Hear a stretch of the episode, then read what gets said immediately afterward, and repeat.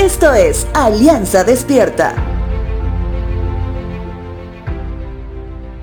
El día de ayer, primero de marzo, finalmente se hizo detonar una bomba de más de mil kilogramos que encontraron en la población de Exeter, en Inglaterra.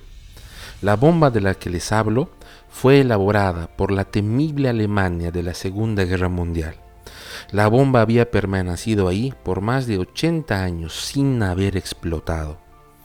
La mejor opción para que todo peligro cese, según los expertos, era detonar la bomba de la manera más controlada posible. Para tal tarea evacuaron alrededor de 2.000 familias de los alrededores.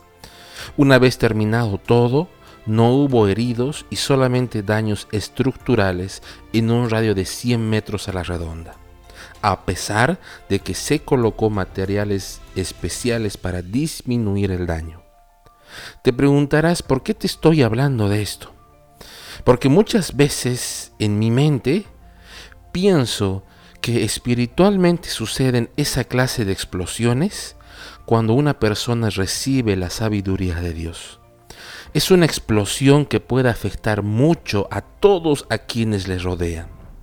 Cuando finalmente aprendemos que la sabiduría del hombre siempre estará manchada y siempre será limitada, la sabiduría de Dios sin duda alguna nos hace ver con claridad su voluntad.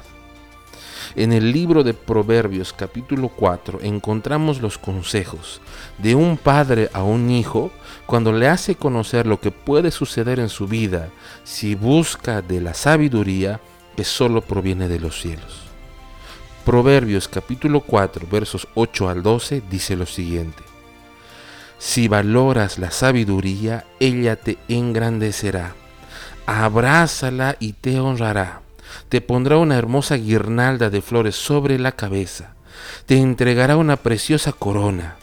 Hijo mío, escúchame y haz lo que te digo y tendrás una buena y larga vida te enseñaré los caminos de la sabiduría y te guiaré por sendas rectas. Cuando camines no te detendrás, cuando corras no tropezarás. Santiago, el autor inspirado de un libro de la Biblia, también dice lo siguiente acerca de la sabiduría, en el capítulo 3, verso 17.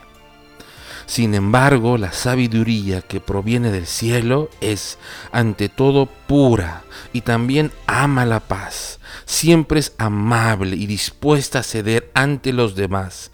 Está llena de compasión y del fruto de buenas acciones. No muestra favoritismo y siempre es sincera. Te dejo con la siguiente frase.